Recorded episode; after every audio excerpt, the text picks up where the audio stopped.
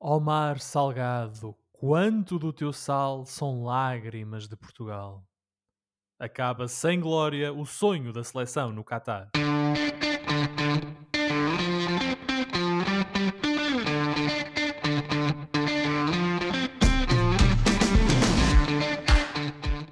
Bem-vindos a uma nova emissão dos Meninos de Ouro, o programa para quem gosta de bola e que está disponível todas as terças-feiras no Spotify, Apple Podcasts, Google Podcasts e em todas as outras plataformas onde se pode ouvir e descarregar podcasts. Eu sou o Filipe Vieira e comigo estão o José Lopes e o João Pedro Oliveira e estamos aqui novamente reunidos para uma tertúlia de terça-feira sobre futebol. Meus amigos, boa noite. Aqui um, um aviso ao, aos nossos ouvintes. Este, esta emissão esteve para ser em direto, porque nós pensávamos que íamos estar aqui a fazer a antevisão do, Portugal, vá lá, Portugal-França nas meias finais do Mundial. Isso não aconteceu. Por isso, uh, pergunto-vos desde já, uh, Josué, já recuperaste da desilusão de sábado? Ainda não, Filipe. Boa noite para ti, boa noite para o Oliveira e também para o nosso vasto auditório. Ainda estou de luto, lamber as feridas, tentar uh, interiorizar que de facto isto aconteceu quando estávamos todos entusiasmados, ainda há cerca de uma semana. É verdade. Há uma semana atrás Pronto. estávamos aqui todos contentes, tínhamos feito um grande jogo, íamos ser campeões do mundo. É verdade. e agora já estamos a, interagir com os nossos. Olhar para a taça da Liga. Exato. E agora só resta-nos a taça da Liga. Mas pronto, é o que temos. É o que temos. É a nossa sina. É a nossa sina. João Pedro, tu acordaste aí, tens sido umas manhãs branquinhas, não é? Em Inglaterra, com a neve que, que tem caído. Um, a pureza dessa neve, a beleza da neve, tem-te distraído da tristeza que foi a eliminação de Portugal no, no Mundial? E feito pensar que há coisas mais importantes na vida. Boa noite, colegas. Eh, de facto, está um frio do caraças aqui no Reino Unido. Ontem nevou e hoje de manhã, eh, de facto, as ruas estavam cobertas de neve. Isso é tão bonito. É tão giro. Durante Foste fazer um boneco de neve, foste lá para fora e fizeste um bonequinho de neve ou nem por isso? Não, porque isso é tudo muito giro, muito bonito, durante 5 minutos. Depois começa a ser chato. Hum. Muitos escorregões na rua.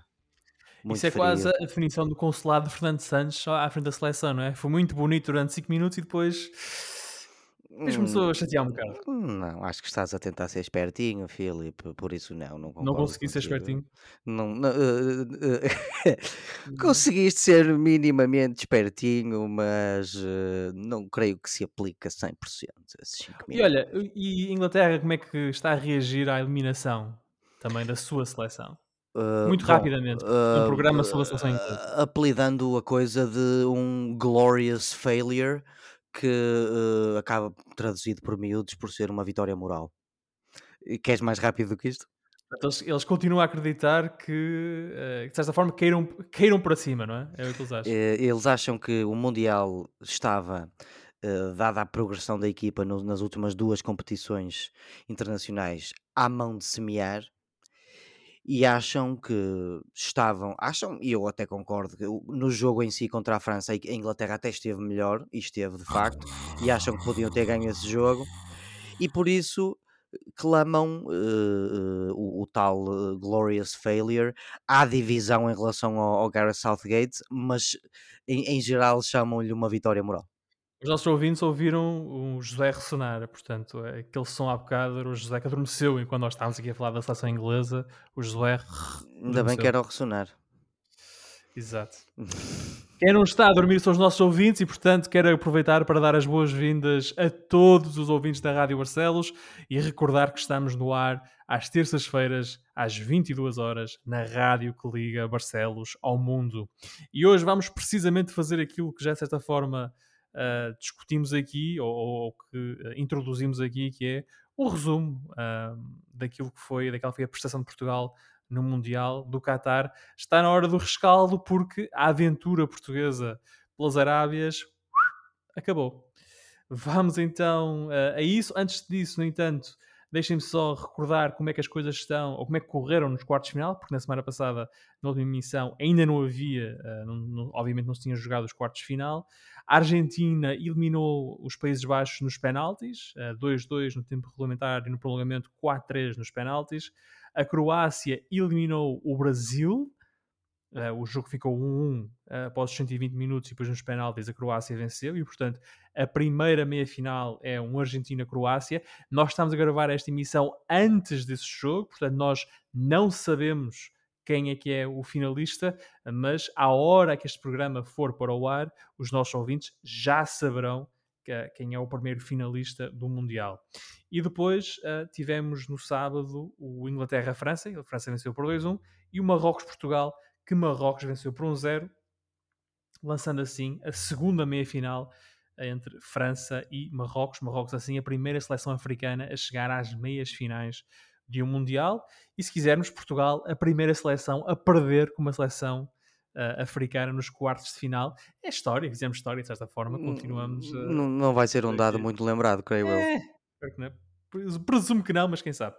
Ora então, o sonho português de vencer o Mundial acabou nos quartos de final. A equipa portuguesa caiu frente a Marrocos por um zero, num jogo marcado por um erro individual de Diogo Costa e pela incapacidade coletiva da seleção portuguesa em dar a volta ao texto. Portugal teve oportunidades de facto, mas foram sobretudo fruto de momentos de inspiração individual. Lembro-me de um par de remates de Bruno Fernandes e de um grande tiro de João Félix. Contra uma equipa coletivamente muito forte, Portugal enfrentou muitas dificuldades e talvez a aposta no jogo vertical na primeira parte tenha sido errada. Agora é olhar para a Liga das Nações e o Euro 2024. Mas antes da bola voltar a rolar, meus amigos, há aqui muitas perguntas a fazer. Um, desde, desde logo, qual o papel de Ronaldo na seleção, o que é que vai ser era, uh, já terminou a era Fernando Santos, etc. Mas antes disso, vamos uh, discutir Portugal neste Mundial, e concretamente Portugal contra Marrocos. Uh, Josué, estás acordado? Já vi que sim. como é que. Oliveira, deixa-me falar da Inglaterra, eu acordei logo. Uhum. Como é que Portugal perdeu este jogo? Olha, Filipe, perdeu este jogo porque cometemos os mesmos erros de, da nossa seleção na final do Euro 2004 contra a Grécia. Aliás, este jogo parece tirado quase a papel químico, até pela forma como sofremos o golo, um, como referiste há pouco, fruto ali de uma fifia conjunta, parece-me a mim, entre o Ruben Dias e o, e o Diego Costa, mas claramente, quanto à parte de responsabilidade, a mim parece-me ser maior da parte do guarda-redes. De todo modo, um, como tu dizias há pouco e bem, eu parece-me que a abordagem foi, foi a errada. Tivemos uma, uma um, encaramos o jogo de forma muitíssimo cautelosa, uh, se calhar com um receio, uh, mais receio de Marrocos do que aquilo que, que, que era necessário. Um, a equipa efetivamente viu-se a, a braços com uma, uma, uma seleção marroquina bastante coesa, bastante compacta, como já era seu apanagem nos jogos uh, anteriores, e sobretudo no início da primeira parte uh, tivemos ali um Portugal muito cauteloso, a rodar a bola, a trocar a bola, mas com pouca profundidade e sobretudo com pouca lateralização do jogo. Ali o jogo muito mastigado no meio campo, sobretudo nos pés do Ruben Neves e do Bruno Fernandes, e como tu referiste há pouco também, só mesmo aos passos é que fomos assistir, uh, e fruto dessas iniciativas individuais, é que fomos tendo uh, uh, alguma, algum aparecimento, por assim dizer, algum perigo de, causado pela nossa seleção. Marrocos, pouco a pouco e, e conforme crescia, parece-me a minha frustração nos jogadores portugueses, foi tentando ser um pouco da, da sua concha, digamos assim, tentando aproveitar alguns espaços que Portugal foi dando e efetivamente tivemos aquela, aquele triste momento ali quase ao, ao, cair do pano da primeira parte. Parecia que ia ser ali um cruzamento inconsequente, não era? Quer pois, dizer, exatamente, só... numa jogada que a partida não, não, não, ofereceria grande perigo, parecia tudo controlado. Tivemos daqueles cruzamentos que às vezes, que normalmente acabam nas mãos do guarda-redes ou então na linha de fundo. Neste caso, acabou foi no fundo das redes. Uh, tivemos o, o avançado marroquino, o En Naziri, que acreditou sempre, fez o lance e lá está, entre a azelice de um e do outro, do guarda-redes e dos centrais, acabou por, por eh, fruto dessa sua crença, conseguir eh, enfiar a bola no fundo, a bola no fundo das redes e fazer o golo num momento complicado, como é sempre sofrer um golo, sobretudo num jogo destes, a, a, um destes jogos mata-mata, como dizia o Mr. Scolari, ali ao cair do, do, pano da primeira parte, e depois na segunda parte naturalmente tivemos mais do mesmo, tivemos Marrocos recolhido na sua área, quando poderia, quando podia, quando tinha alguma oportunidade também a tentar fazer o mesmo, criar algum perigo, raramente o conseguiu fazer. Houve ali um outro lance em que de facto podia ter corrido ainda pior a Portugal, mas eh, no, no cômputo geral, nossa seleção continua dominadora. Só que foi sempre um domínio sem nexo. Eh, sem, eh, sem, grande, sem grande produção, por assim dizer. Foram daquelas laranjas que já se comem no final do tempo, já muito secas, em que há ali muito pouco sumo o Mr. Fernando Santos tentou fazer eh, alterações logo uh, no, após o início da segunda parte, ali ao minuto 50, colocou a artilharia toda em campo, digamos assim, o Vitinho, o próprio Ronaldo, o Rafael Leão e o Ricardo Horta, Uh, mas uh, muito, e o Horta numa posição curiosa, que não, não, se percebeu bem, que supostamente veio jogar para o lateral direito, mas isto depois também já é outra questão. Nem ele sabia o que é que ia fazer, ele sabia o que é que estava ali a fazer. Mas eu penso que a nossa seleção, nesses 40, segundos 45 minutos, acabou por ser um pouco mais do mesmo. Uh, ali muitas voltas com a bola, uh, muitos passes, muita, muito, um jogo muito mastigado, mas verdadeiras chances de perigo foram muito poucas. Verdadeira criatividade também esteve sempre ausente e uh, parece-me a mim também que a partir de certa altura acho que os próprios jogadores portugueses uh, traumatizados se calhar com outros jogos uh, em que isto se tinha passado acabaram por perder um pouco a crença.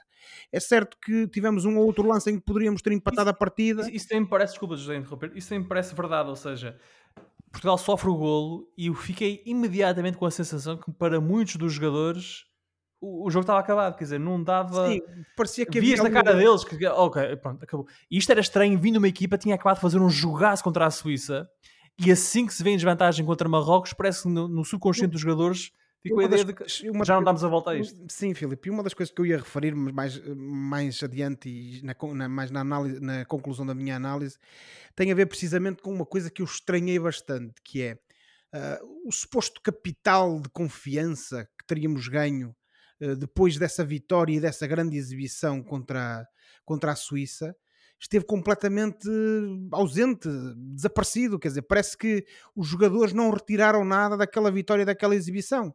Entraram em campo receosos, entraram em campo algo nervosos, não obstante serem jogadores com muita experiência e supostamente, segundo quer eles próprios, quer também o Mr. Fernando Santos, com conhecimento do adversário e com a lição estudada, mas não foi isso que vimos em campo. Vimos foi uma seleção receosa, uma seleção às vezes parecia que tinha medo da sua própria sombra e que depois, quando pressionava um pouco, parecia acabar por ceder. E o próprio lance de, que, ditou, que deu e que, a derrota e que deu o gol a Marrocos também me parece ali um pouco uh, fruto disso. Não sei se aquilo foi uma desatenção, se foi nervoso miudinho, o que é que foi, mas não é normal e não deveria acontecer. Agora, para concluir também, Filipe, como eu dizia há pouco, acabamos por ter ainda assim a possibilidade de, de chegar ao empate o, o, jogo acabou por se concluir. Sim, Portugal, Portugal teve mais do que oportunidades suficientes para empatar o jogo. Acabou, Sim, acabou por concluir assim. com aquele falhanço do Pep mesmo em cima da baliza, que até lhe, lhe deu direito a um beijinho na testa do jogador marroquino, que também tem sido publicitado nas repetições dos jogos e nas redes sociais. Mas efetivamente aquilo que fica é hum, uma uma pálida imagem da nossa seleção, sobretudo porque hum, vimos uma seleção que era aquela que todos nós achamos que era possível termos e que, de facto queríamos contra a Suíça, uh, mas uh, e não obstante aqueles primeiros jogos na fase de grupos que não foram muito bem conseguidos, mas que redundaram em, em, em, exibições pragmáticas e em vitórias sólidas, digamos assim, mas desta vez vimos uma pálida imagem da nossa seleção e aquilo que, que haverá aqui que analisar e que perceber é o porquê, o que é que correu mal neste jogo para efetivamente termos saído derrotados por Marrocos naturalmente com Marrocos, e, e, não vamos aqui agora uh, uh, fazer letra morta de tudo aquilo que dissemos na semana passada sobre o, uh, os predicados desta seleção marroquina, que também os tem. sobretudo muita vontade e, e, muito, e muito querer. Mas o certo é que nós temos uma seleção com qualidade mais do que suficiente para ter ganho esta seleção marroquina e ter passado e estar nas meias finais que, que se vão jogar esta semana mas infelizmente não é o caso. Temos agora de refletir e ver o que é que, o que, é que haverá. Sim, mas isso, isso da qualidade, Espanha também, não é? Espanha também tinha qualidade certo, suficiente mas... para vencer Marrocos. Sim, a Bélgica mas... também. Portanto, há aqui qualquer coisa de especial que esta seleção marroquina também tem. Não vamos.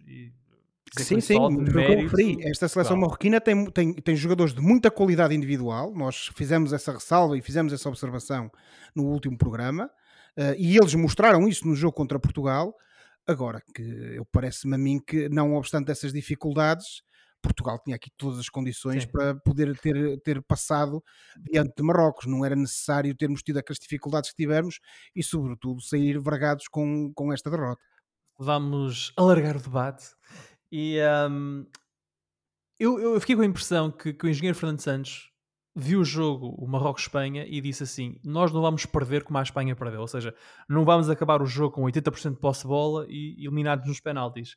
Vamos fazer um jogo mais direto e vamos procurar mais rapidamente chegar ao último terço um, dos marroquinos.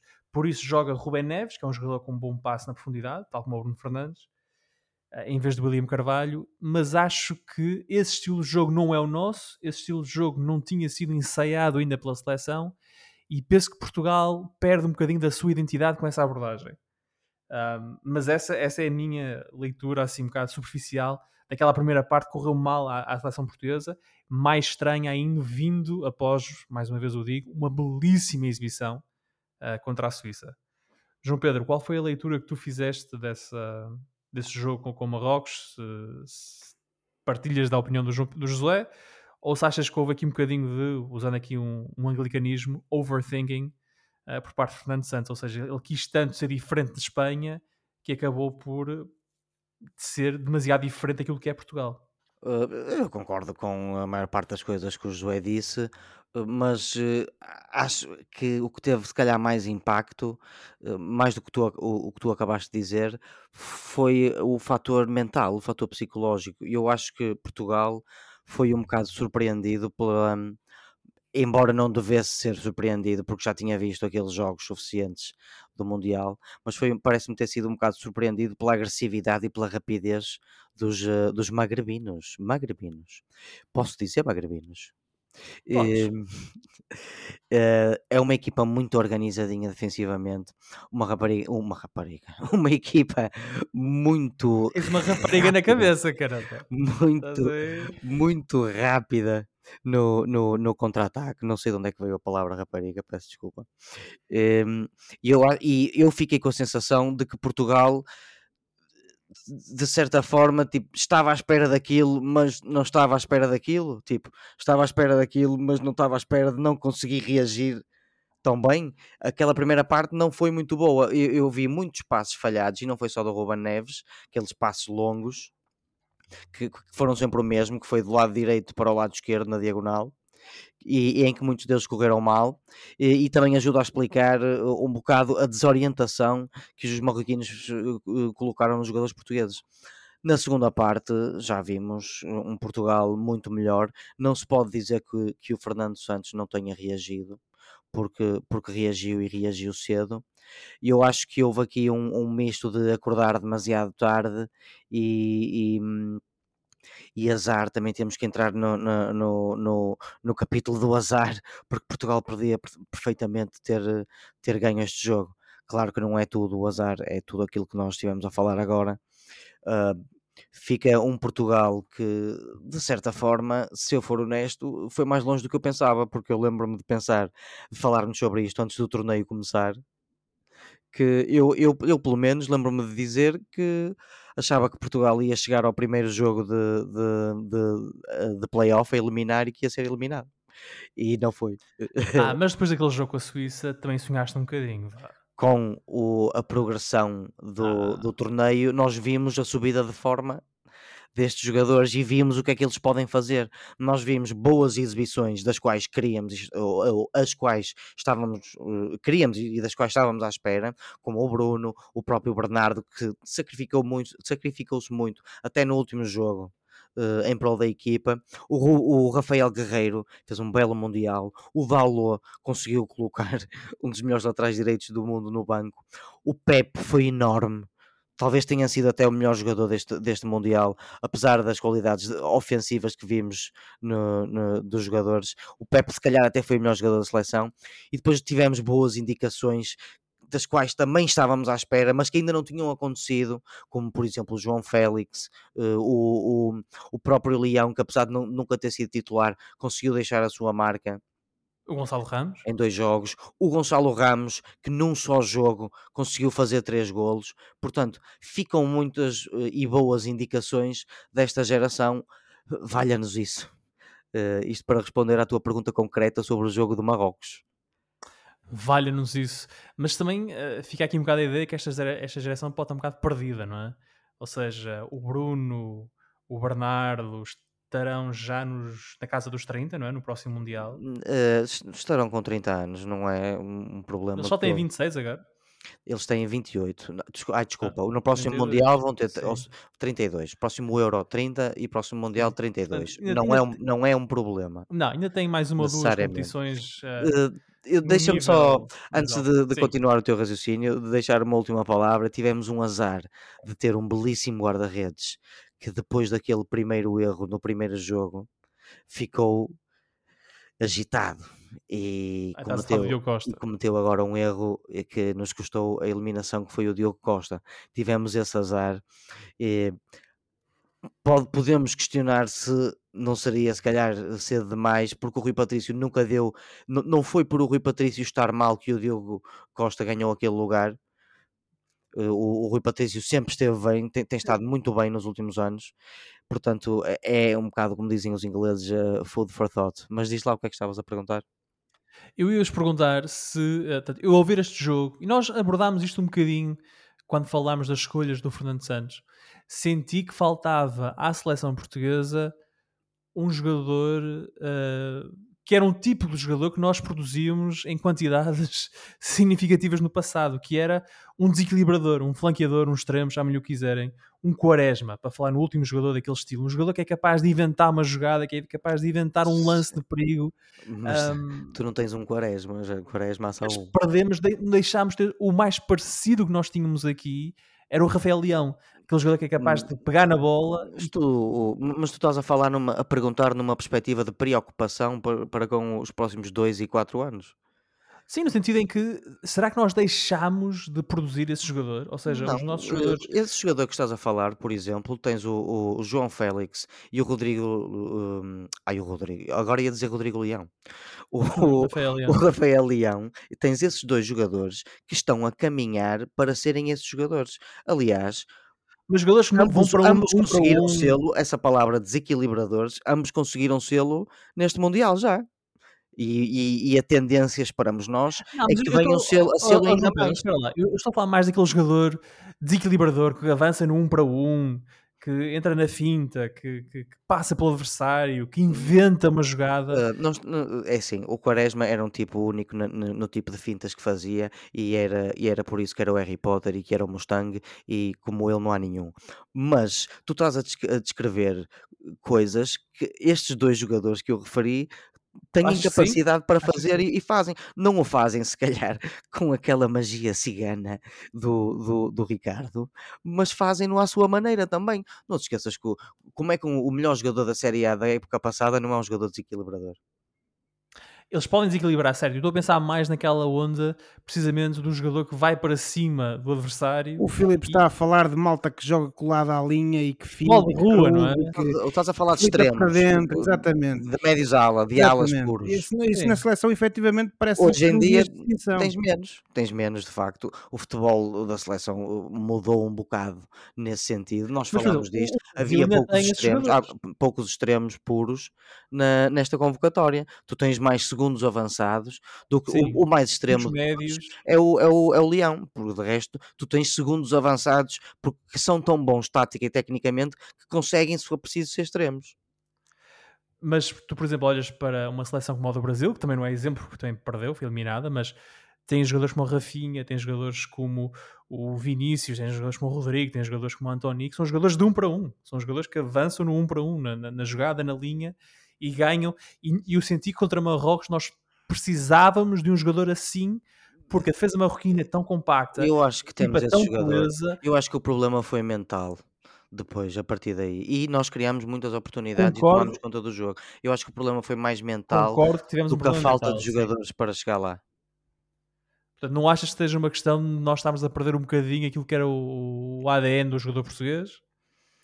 Não, eh, acho, a- acho, acho interessante que a coisa tenha caminhado para, para este sentido, porque vamos ser honestos, se quiséssemos manter a coisa de só chamamos extremos, nós se calhar chamávamos quatro ou seis extremos, que se calhar não têm qualidade suficiente eh, com- quando comparada com outros jogadores ligeiramente diferentes, mas para as posições Mas é isso, nós deixámos de ter esses que jogadores. temos, quer dizer, o, o, o Diogo Jota e o João Félix não estão extremos puros. Mas o que é que vamos fazer com isso? Vamos deixar de os chamar?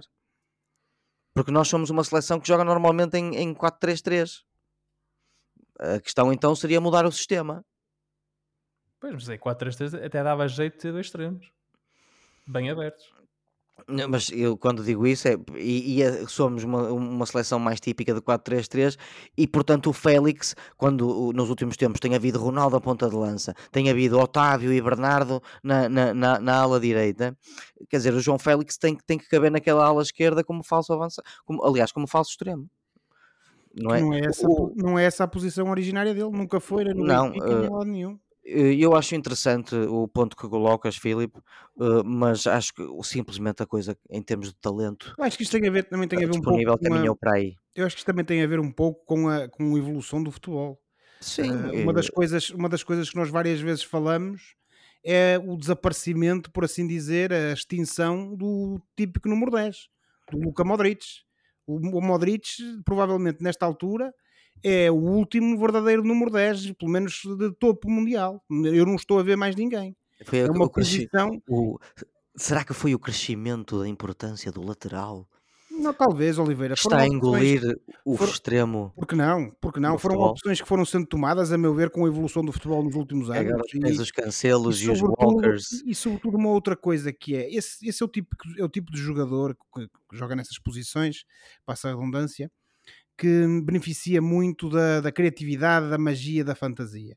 E nós já há uns anos esta parte, e há muita gente do mundo do futebol que também se queixa disso, hum, essa é uma parte que tem sido eh, posta, eh, negligenciada, por assim dizer, pelos treinadores nas camadas jovens e mesmo adiante. Eh, há sempre aquele ênfase, aquele enfoque na capacidade física, na capacidade tática. Eu, eu, eu e suponho que seja um bocadinho a descura-se- descura-se fantasia. um pouco dizer, isso. Reparem no seguinte, eh, falta um bocado de fantasia no futebol. não é? Exatamente, reparem no seguinte: o, eh, obviamente que há, lá grandes jogadores, mas eh, se calhar um dos últimos grandes jogadores fantasistas de- a, a par do Quaresma nos últimos anos a jogar nas alas era o Di Maria. Também é um jogador que tem sempre estado no banco da Argentina. É alguém Ele que ele está lesionado. também Já é verdade, 34 mas é um jogador que é um jogador certo, Oliveira, mas também é dos. é O que eu te estou a querer dizer é que jogadores como ele, com as características dele, hoje em dia é raro encontrar num patamar de topo do futebol mundial. Mas acabei de dizer tu tens quatro é Brasil. jogadores. O Brasil Não iria assim tão longe, não iria assim tão longe a dizer isso. Tu, vai, tu encontras. tu- oh, calma. Concretizaria Uma coisa- mais no caso português. ponto- eu- se calhar eu, eu expressei-me mal. O que eu quero dizer é o seguinte: tu hoje em dia tens uma, uma opção da parte dos treinadores que se centra muito mais no avançado, como por exemplo o Jota, que é um avançado que cai na linha se fizer falta, mas não é um jogador de jogar na linha, não é um fantasista naquele sentido que o Filipe estava a referir há pouco. Por exemplo. Isso é o paradigma atual, ou por exemplo o Darwin Núñez, agora que está no, no- no, Mas Liverpool. vocês já ouviram aquela expressão de tipo pagar bilhete para ver um jogador, não é?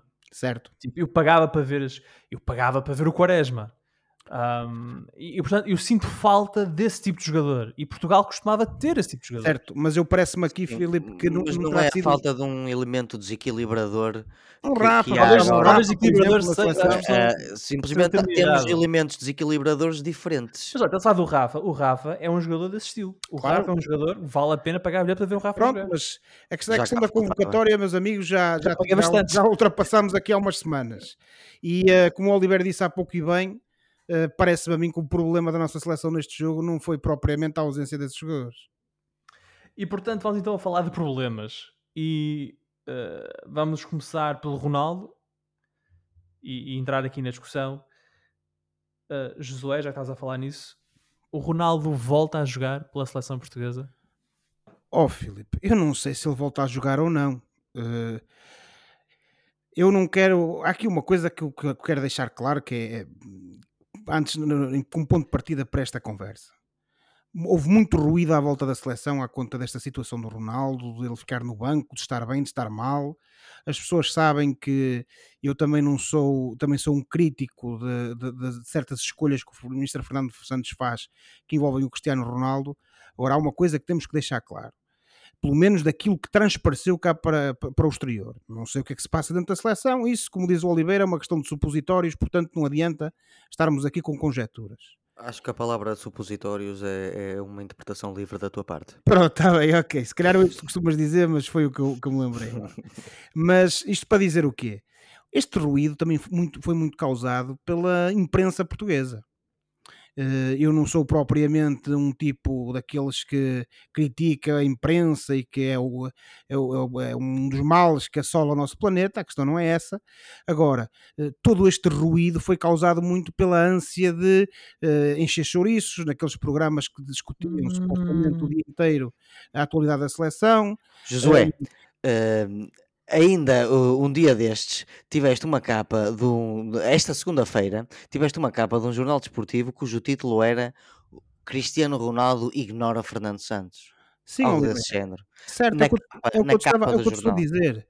Uh, tem tudo a ver com esta ansiedade de, de, vender cliques, de vender jornais, e depois, quando nós temos uh, os supostos programas de comentário futebolístico a analisar as publicações nas redes sociais dos familiares do, do Cristiano Ronaldo, quer dizer, uh, há muita gente que critica os familiares do Ronaldo por dizerem isso. Eu não critico nada.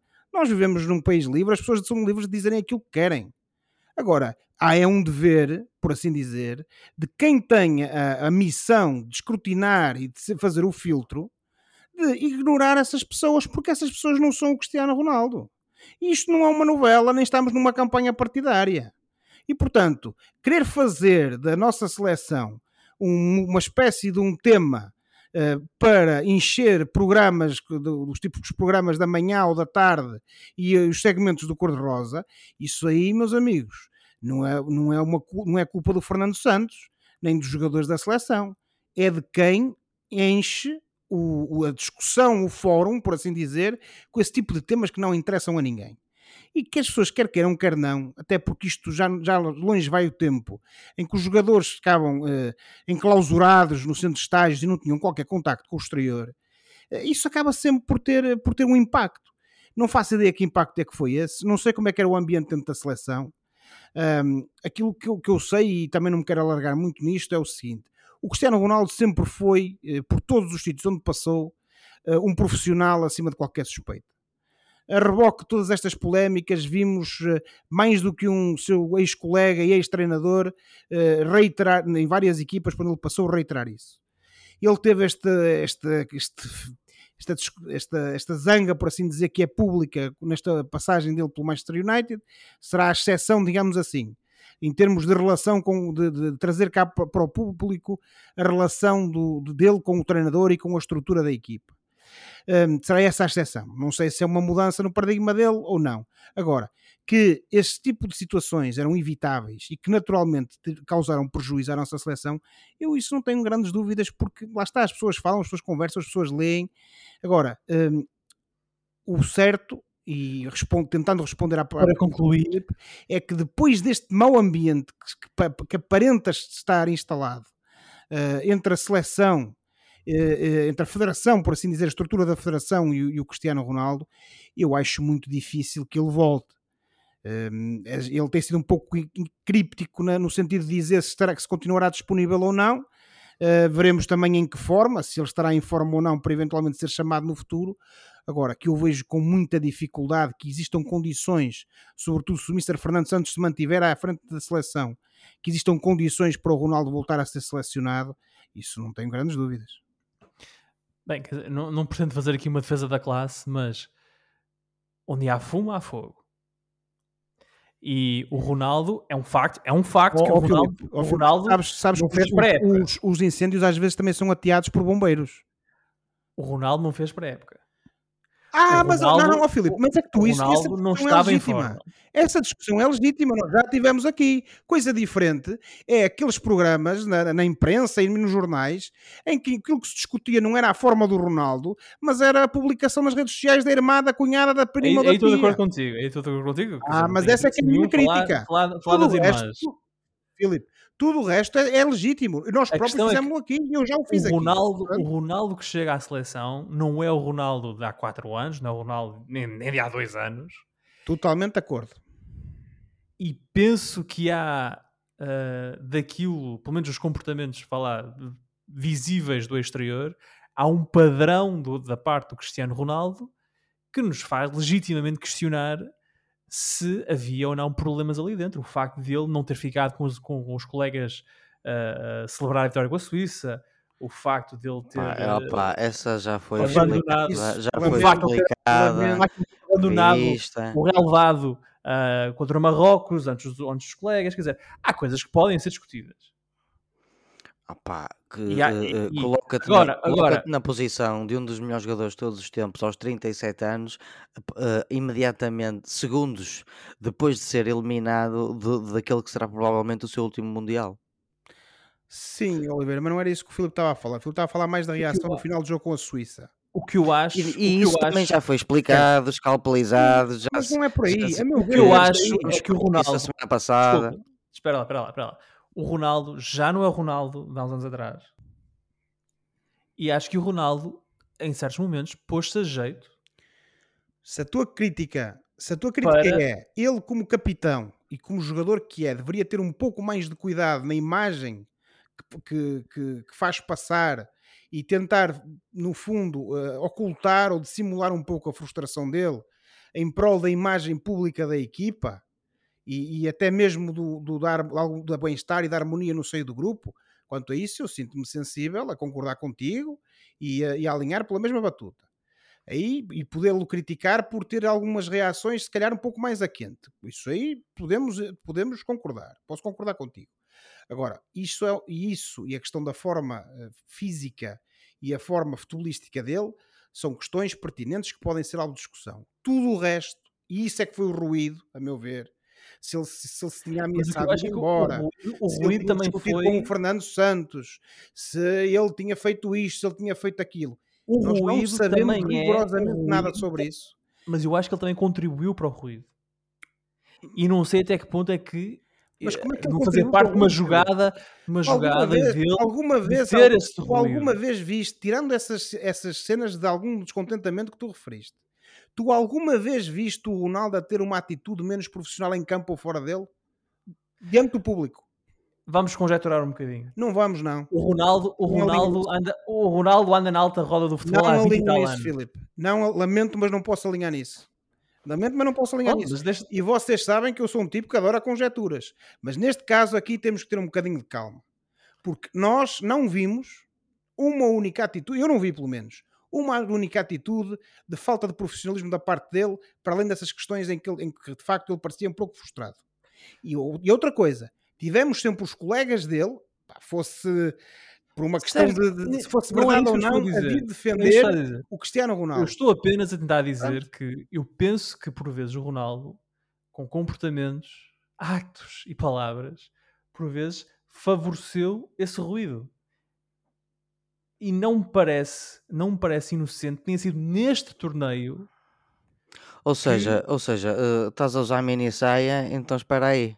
Não, eu não estou, e não acho que seja É inocente que se tenha sido neste torneio que o clã Ronaldo tenha repetidamente Interferido publicamente. Não foi por eu acho que não é por eles não acaso este interferiram publicamente.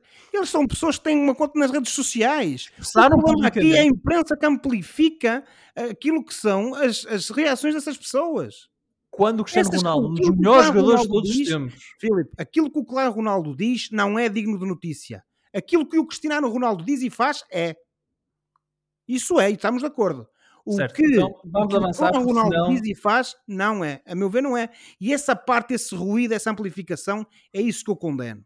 Quanto ao resto, é como te digo, não vou alinhar em teorias da Olha. conspiração, porque por muito que, que, de facto o Ronaldo nos últimos tempos tenha dado indícios de que é um jogador que está diferente e que de facto possa ter havido aqui alguma uh, algum tipo de situações complicadas, pá, nunca vimos nem, nada disso e sobretudo nunca vimos nenhum colega dizer isso. O Ronaldo é um jogador que chegou ao Mundial fora de forma. Volto a dizer que estamos de acordo quanto a isso. É, é, é, o ponto central passa a ser esse. E um, fazendo minhas as palavras do Pacheco Pereira, vives pela imprensa, morres pela imprensa. João Pedro, Cristiano Ronaldo volta a jogar pela Seleção Nacional? Cometes erros, mas isso não é justificação para muita da coisa que temos visto e lido, Filipe.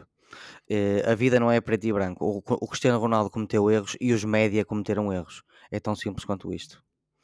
O Cristiano Ronaldo, voltando à tua pergunta, uh, isto depende de para onde ele vai jogar e da vontade dele, daquilo que ele quer. Porque um jogador que já nos surpreendeu tantas vezes, quem sabe não, nos surpreende mais uma vez. Ele teve um ano horríveis este ano desde os problemas familiares, o tentar sair no verão e não conseguir, o passar o outono todo a ganhar forma, mas sem ter eh, minutos suficientes, a frustração que não disfarçou, vocês já falaram disto tudo. A perda de titularidade na seleção durante em pleno mundial, Uh, uh, enfim, e no meio disto, pessoas do seu círculo pessoal a fazerem declarações públicas muito reprováveis, algo que vocês também já falaram. Voltando ao, ao, à questão mais direta, isto vai depender de para onde é que ele vai e da força da vontade ou o quanto ele quiser isso. Uh, se ele conseguir esquecer este ano que passou, se conseguir ganhar estabilidade num clube médio europeu, chamemos-lhe assim, talvez consiga surpreender muita gente, como já o fez muitas vezes na sua carreira. Eu recordo que o Zlatan Ibrahimovic tem 41 anos e joga no AC Milan ainda, apesar de estar todo partido, no plantel, no plantel. partido e em recuperação. Na época passada, com 40 anos, eh, fez, ainda fez 8 golos, salvo erro. Portanto, assim, não é impossível.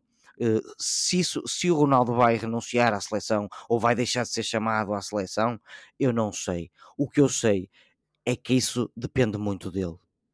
Acho que isso depende muito da vontade dele e de para onde é que ele vai agora.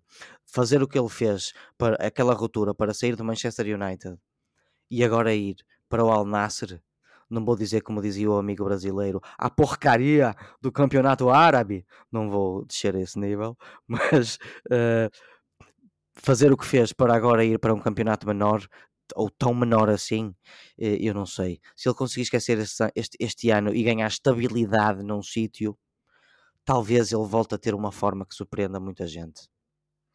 Veremos então quais são os próximos passos de Cristiano Ronaldo e antes de fecharmos o dossiê seleção, pergunto-vos pelo futuro de Fernando Santos.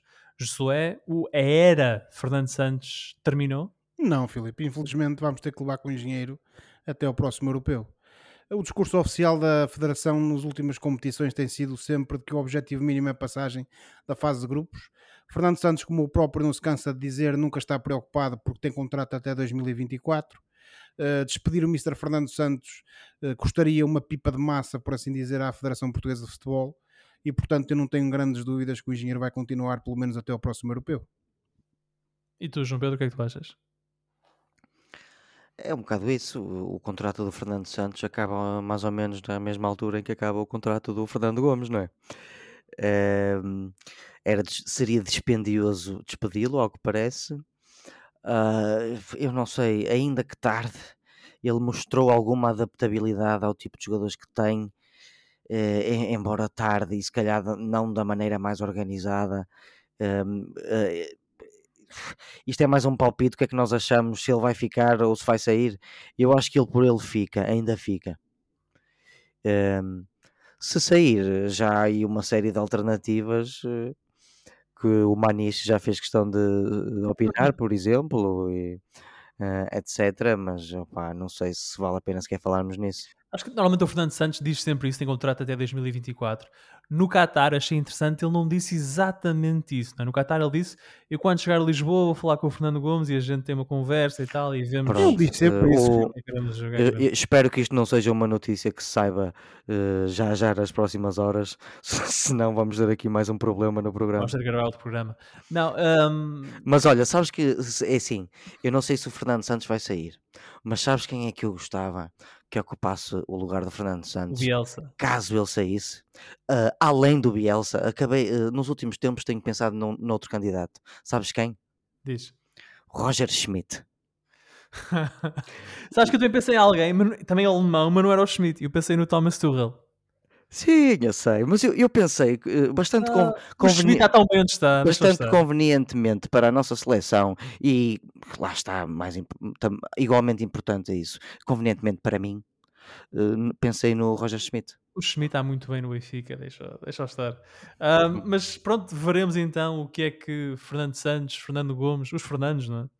Quando se juntarem, o que é que eles vão decidir em Olha, relação ao futuro que da Federação Portuguesa de Futebol? Que não aconteça nada nas próximas 24 horas.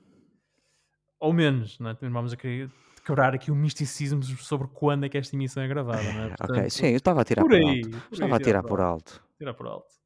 Ahm, mas Portugal caiu, mas o Mundial continua. E ahm, à hora a que esta emissão for para o ar, já vamos saber, já vamos conhecer um dos finalistas, ou Argentina ou Croácia. O outro dos finalistas vai sair da meia-final entre França e Marrocos, e esta seleção marroquina é a grande sensação da prova. Já deixou para trás a Bélgica na fase de grupos, Espanha e Portugal será que, José, eh, o nome da França vai se juntar a este ilustre eh, rol de seleções europeias que, que Marrocos deixou para trás? Será? Tendo em conta aquilo que o Marrocos tem feito, Filipe, eh, não me surpreenderia que num golpe de teatro isso pudesse acontecer. Agora, o mais provável é a vitória da França. A França já se assumiu como um dos sérios Este é um jogo, desculpa, este é um jogo quentinho, não é? Por, não só por questões esportivas, mas sobretudo questões questões históricas, políticas, culturais, eh, culturais. étnicas, raciais. É, exatamente, é é um jogo bastante especial. Agora, hum, continuando o que estava a referir, eu acho que a, a França já se assumiu há muito como uma das seleções eh, candidatas, se não a principal candidata eh, à vitória neste Mundial. eh, ainda o mostrou contra- no jogo contra a Inglaterra e, portanto, parece-me a mim que a França, à partida, conseguirá derrotar Marrocos e garantir o passe para a final, porque efetivamente, por muito que, muita admiração que tínhamos por esta equipa marroquina, eu parece-me a mim que a França tem capacidade e qualidade mais que suficiente, já como Portugal também tinha, não é? Para derrotar a seleção marroquina e seguir em frente. Já não há um bicampeão no mundo desde 62. O Brasil foi bicampeão na altura, tinha ganho em 58, tinha em 62. Ahm, França poderá ser bicampeã se vencer em 2022, mas João Pedro, para isso, terá de primeiro passar Marrocos. E tu achas que Les Bleus vão seguir em frente? Bien sûr, je crois que les Bleus euh, vont euh, gagner le match. Oui. Euh, ouais, ouais. Avec euh, facilité ou, ou non? Oliveira, etc. est content, Avec parce facilité, que ouais, France ouais. a bien joué. Je, non, bah, je, je suis pas très content parce très que difficile, non mon C'est- pays est perdu. Mon pays est perdu, mon ami. Euh, alors je suis très triste. Euh, a que, pas d'intérêt. creio que la France euh, va marchant, marchant e vai passar. Ahm, já viram jogos suficientes e isto pensava eu que ia valer a Portugal, mas já viram jogos suficientes dos, eh, dos marroquinos neste Mundial. Eu creio que já falaram sobre o jogo contra a Espanha que, que, que os magrebinos fizeram, contra Portugal, eh, contra a Bélgica, eh, com o grupo de jogadores que têm e na forma em que estão. Enfim, temos o, o Mbappé numa, numa forma brilhante, temos aqueles miúdos do meio campo como o Chouameni a jogar muito Uhum. bem. Tens uh, uh, uh, na defesa ainda tens o, o- Eu creio que o Varane não fez os jogos todos, mas acho que já se estabilizou lá, não?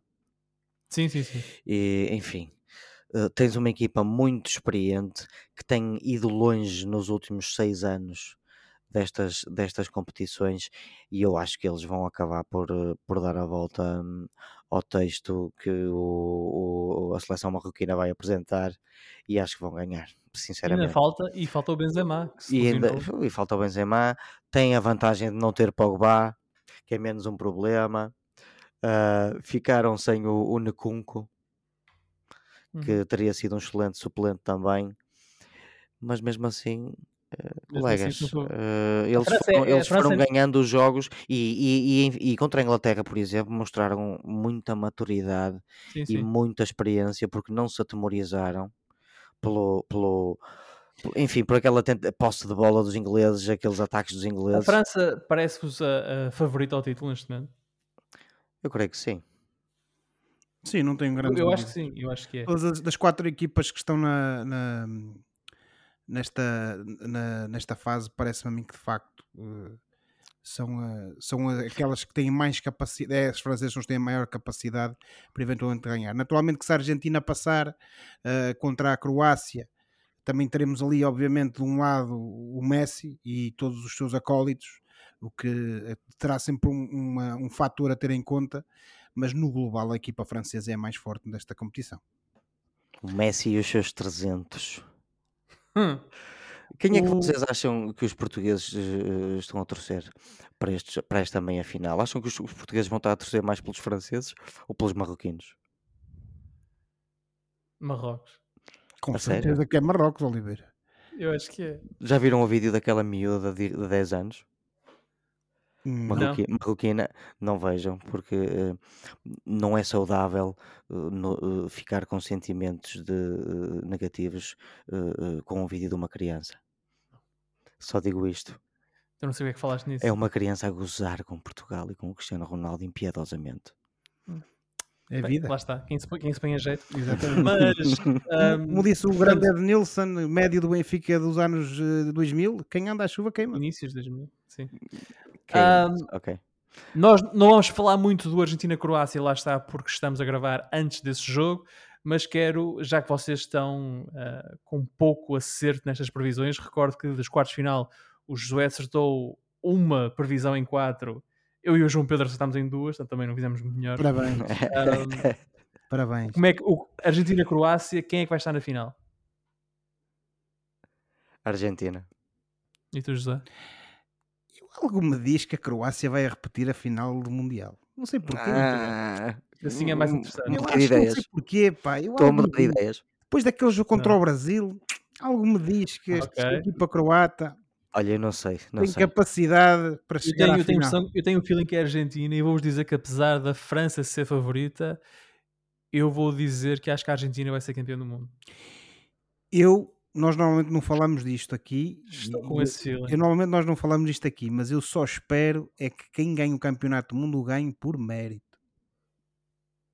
Certo. Thanks. Mas sim, tenho a ideia que o Messi se vai despedir dos mundiais campeão do mundo. It's, uh, Vamos ver. É um feeling. É difícil falar sobre um jogo que não, que não, não é? aconteceu.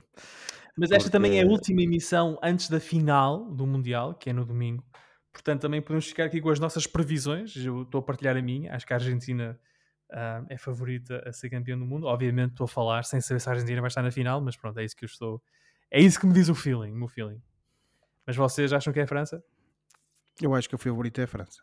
Quando nós chegarmos à- na próxima emissão, portanto, a emissão 71 na próxima semana, vamos estar a falar de uma França campeã do mundo. É isso? Bicampeã do mundo. É complicado porque lá está pela questão da outra meia final. Eu, eu acho que a meia final entre a Croácia e a Argentina, enfim, será muito equilibrada. É difícil. Estamos a pensar em três equipas: Croácia, Argentina e, e- e França, no fundo.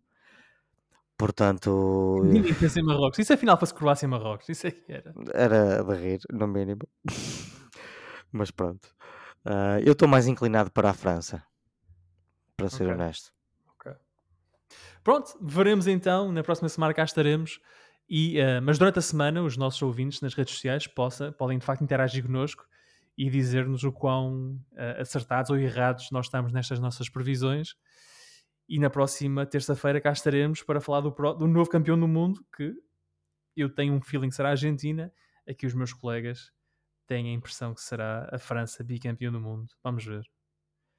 Estamos agora na hora do Fora de Jogo, o momento do programa em que olhamos para o que se passa fora das quatro linhas e oferecemos recomendações ou sugestões aos nossos ouvintes.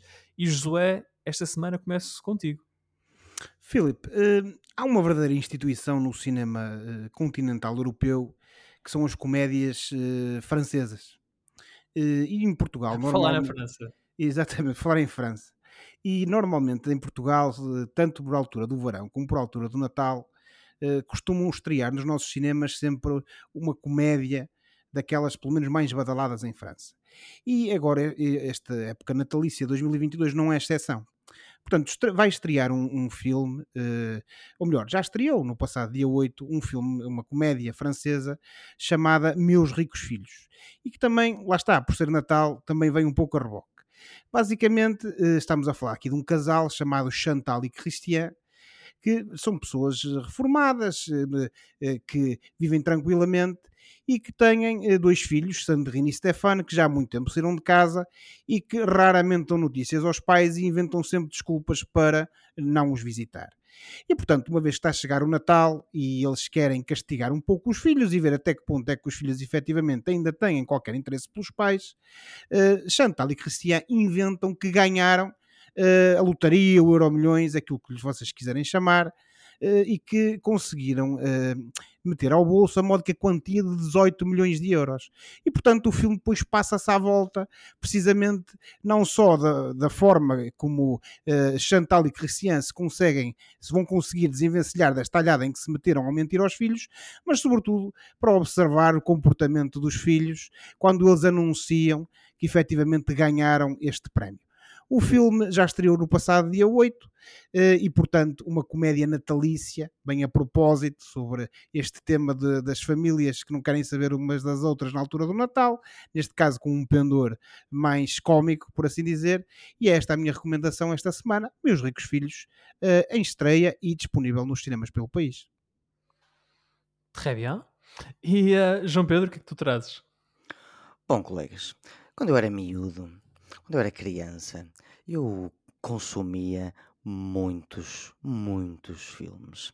E consumia desde os melhores aos piores, desde os mais engraçados aos mais assustadores. Eu via tudo, colegas. E um filme que eu vi na minha infância e decidi revisitar por uma questão de nostalgia e um bocadinho de tempo é o filme My Cousin Vinny. O meu primo Vinny, que é de 1991 e é realizado por Jonathan Lynn. Este filme faz parte daquelas comédias dos anos 80 e anos 90 americanas, um bocado parvinhas, eh, mas ainda sem aquelas camadas de politicamente correto que existem hoje em dia e com, portanto, muitos momentos de comédia que eu aprecio bastante, bastante old school e, e- que se calhar hoje não seriam muito bem aceites e, e- e esta é uma das razões pelas quais eu gosto deste filme. Este filme é sobre dois miúdos eh, que estão a caminho da, da, da faculdade no seu carro, eh, numa viagem longa e são acusados de assassinato na Alabama rural, num, num, num trágico engano.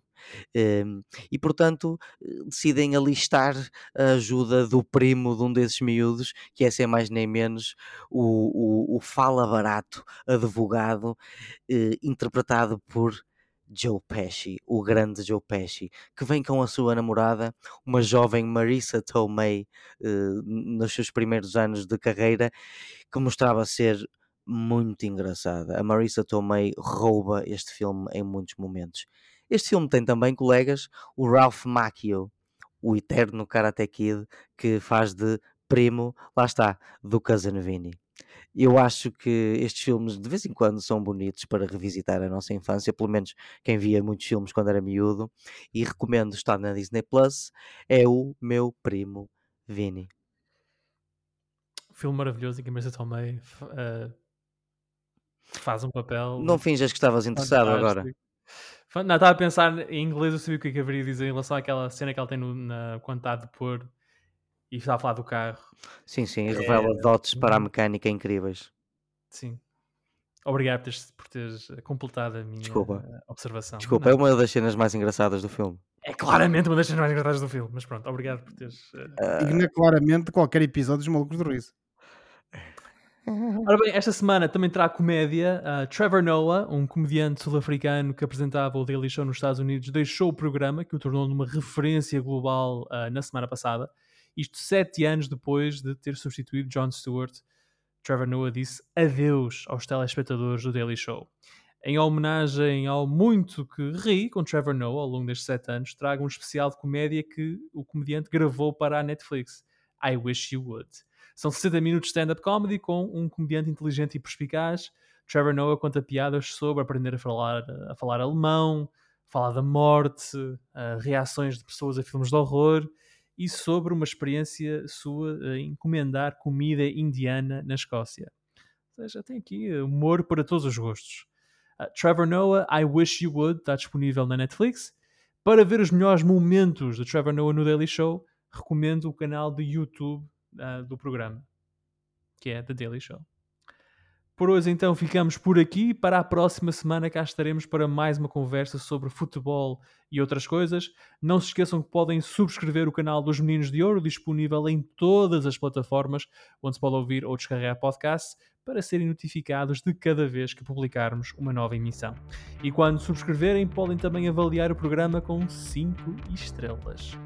Podem também entrar em contato connosco enviando um e-mail para os meninos de ouro podcast.gmail.com e seguir-nos no Facebook e no Twitter e interagir connosco no Facebook e no Twitter também. Boa semana, bons jogos. Tchau. Tchau, boa semana. Tchau, um abraço aos nossos fãs por esse mundo. Yeah.